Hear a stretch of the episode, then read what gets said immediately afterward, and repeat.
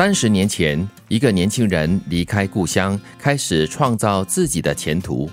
他动身的第一站是去拜访老村长，请求指点。老村长正在练字，他听说有位后辈要开始踏上人生的旅程，就写了三个字：“不要怕。”然后抬起头来望着年轻人说：“孩子，人生的秘诀只有六个字，今天先告诉你三个。”供你半生受用。三十年后，这个年轻人已经人到中年，有了一些小成就，当然也添了很多伤心事。归程漫漫，回到了家乡，他又去拜访那位老村长。他到了老村长家里，才知道老人家几年前已经去世了。家人取出了一个密封的信，对他说：“这是老村长生前留给你的。他说有一天你会再来。”还乡的游子这才想起来，三十年前他在这里听到人生的一半秘诀。他拆开信封，里面赫然又是三个大字。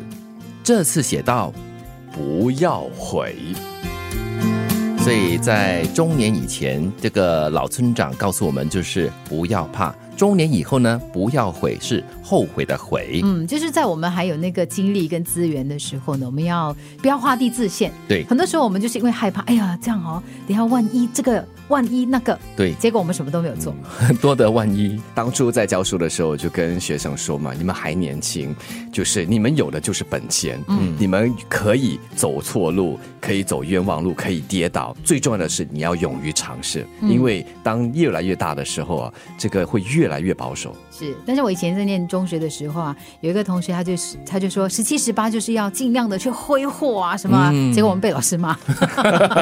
我我只是讲说挥霍。跟勇敢是两回事。嗯，当然你可以是所谓的挥霍，你看看你怎么给它定义吧。这挥霍可以就是去操作很不一样的尝试，很大胆的尝试，是呃去挥霍你的生命，但是去做这些你日后不敢做。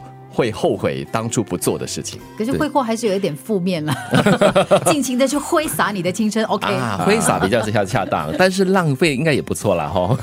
对，浪费是浪费的很有意义，很有价值哦。其实我对这个故事的前半段哦，就是说中年以前不要怕哦，蛮有共鸣的。我是那个什么东西都怕的人，嗯，这个东西也畏首，然后呢那个东西又畏尾，这样子。很多东西都就是没有做过，所以就没有信心会做得好，或者是哎。会有什么后果？就如刚才金云所说的，哎呀，万一这个东怎么样？万一那个怎么样？所以很多东西我都没有真的去尝试。我们一般上会选那个所谓的安全路线。对，我是走安全路线的。年轻的时候没有意外嘛，就万一了。对，但是我在比较年轻的时候呢，也没有一个所谓的这个智者。来告诉我说：“哎，你不要怕，什么东西都应该是勇敢的去放胆一搏，这样子。”你知道我有一个自己这样的一个小小的体会，就我偶尔很喜欢去，就是到处搭巴士，嗯，所以我对那个路线的号码不是很，那个线路不太熟，可是我会搭那趟巴士。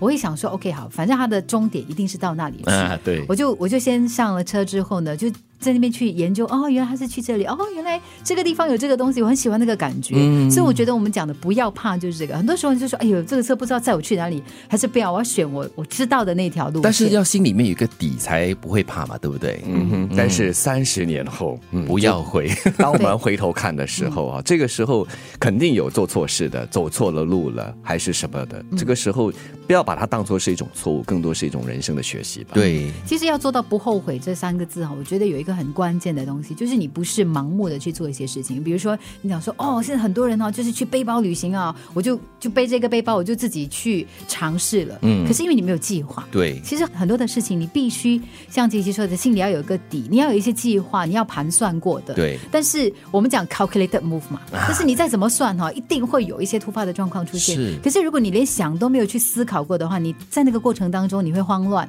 结尾的时候你一定会后悔的。对，嗯，当然，我觉得觉得后悔的事，可能对我来说更多就是对不起别人、对不起自己的事。所以，当你在年轻的时候。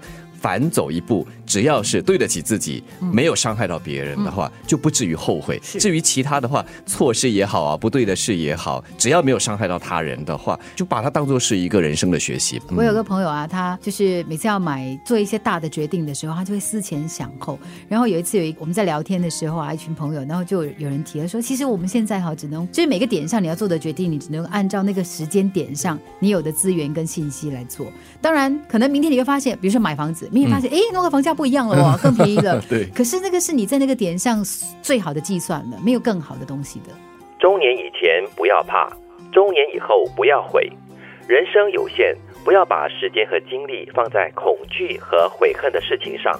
当我们面对生活中各种大大小小的挑战时，只要鼓起勇气，尽了力就足够了。至于以后的成败得失，不必耿耿于怀，后悔自责。这样才能过得洒脱，活出人生的大智慧。